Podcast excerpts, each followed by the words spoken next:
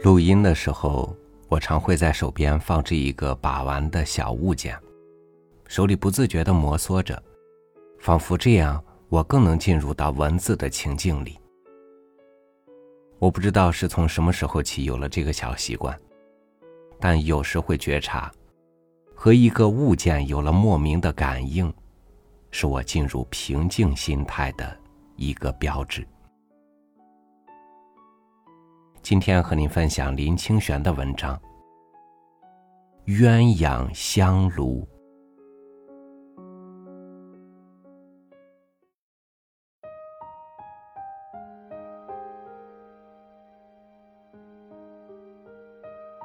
一对瓷器做成的鸳鸯，一只朝东，一只向西，小巧灵动，仿佛刚刚在天涯的一角交汇。各自轻轻拍着羽翼，错着身，从水面无声划过。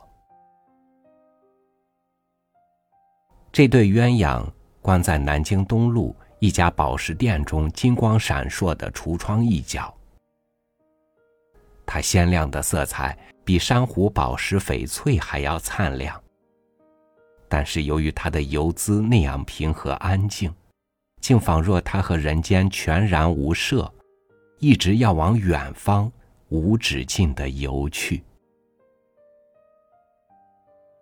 记得我还未识字以前，祖厅神案上就摆了一对鸳鸯，是瓷器做成的檀香炉，终年氤氲着一楼香气，在厅堂里绕来绕去，檀香的气味儿。仿佛可以勾起人深沉平和的心胸世界。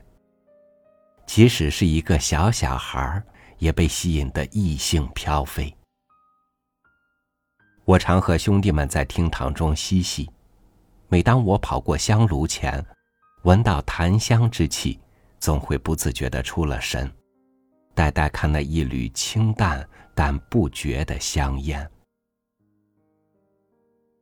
那一对鸳鸯香炉的造型十分奇妙，雌雄的腹部连在一起，雄的稍前，雌的在后。雌鸳鸯是铁灰一样的褐色，翅膀是干青色，腹部是白底有褐色的脓斑，像褐色的碎花开在严冬的冰雪之上。它圆形的小头颅微缩着。斜依在雄鸳鸯的肩膀上。雄鸳鸯和雌鸳鸯完全不同，它的头高高扬起，头上有冠，冠上是赤铜色的长毛。两边彩色斑斓的翅翼高高翘起，像一个两面夹着盾牌的武士。它的背部更是美丽，红的。绿的、黄的、白的、紫的，全开在一处，仿佛春天里怒放的花园。它的红嘴是龙吐珠，黑眼是一朵黑色的玫瑰，腹部微茫的白点是满天星。那一对相偎相依的鸳鸯，一起栖息在一片。晶莹翠绿的大荷叶上，鸳鸯香炉的腹部相通，背部各有一个小小的圆洞。当檀香的烟从它们背部冒出的时候，外表上看像是各自焚烧，事实上腹与腹间互相感应。我最常玩的一种游戏。就是在雄鸳鸯身上烧了檀香，然后把雄鸳鸯的背部盖起来，烟与香气就会从雌鸳鸯的背部升起。如果雌鸳鸯的身上烧檀香，盖住背部，香烟则从雄鸳鸯的背上升起来。如果把两边都盖住，它们就像约好的一样，一瞬间，檀香就在腹中灭息了。倘若两边都不盖，只要点着一支，烟就会均匀的冒出。他们各自一缕烟，升到中途慢慢氤氲在一起，到屋顶时已经分不开了。交缠的烟在风中弯弯曲曲，如同合唱着一首有节奏的歌。鸳鸯香炉的记忆，是我童年的最初。经过时间的洗涤愈久，形象愈是精明。它的颜色造型之美，让我明白体会到中国民间艺术之美。虽是一个平凡的物件，却有一颗生动灵巧的匠人心灵在其中游动，使香炉经过百年，都还是活的一般。鸳鸯没有单只的，鸳鸯是中国人对夫妻的形容。夫妻就像这对香炉，表面各自独立。腹中却有一点心意相通。这种相通，在点了火的时候，最容易看出来。我家的鸳鸯香炉，每日都有几次火焚的经验。每经一次燃烧，那一对鸳鸯就好像靠得更紧。我想。如果香炉在天际如烽火，火的悲壮也不足以使他们殉情。比翼鸟飞久了，总会往不同的方向飞。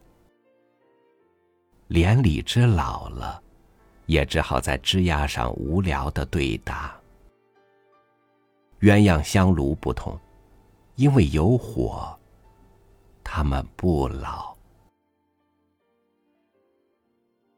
我曾在万华的小巷中，看过一对看守寺庙的老夫妇。他们的工作很简单，就是在晨昏时上一炷香，以及打扫那间被岁月剥蚀的小端。我去的时候，他们总是无言，轻轻的动作，任阳光一寸一寸移到神案之前。等到他们工作完后。总是相携着手，慢慢左拐右弯的消失在小巷的尽头。我更曾在嘉义县内一个大户人家的后院里，看到一位须发俱白的老先生，爬到一棵莲雾树上摘莲雾。他年迈的妻子围着布兜，站在莲雾树下接莲雾。他们的笑声那样年少，连围墙外都听得清明。他们不能说明什么，他们说明的是一炉燃烧了很久的香，还会有它的温暖。那香炉的烟虽弱，却有力量。它顺着岁月之河，可以飘进任何一扇。敞开的门窗，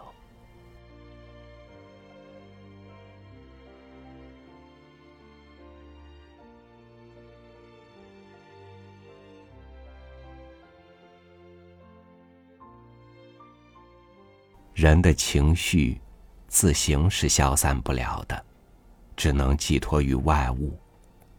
等你想要寻回他们的时候，和这外物相连。你也就重新有了当初的心跳。所以，有睹物思人一说。因为，物比人要长情。感谢您收听我的分享，我是朝雨，祝你晚安，明天见。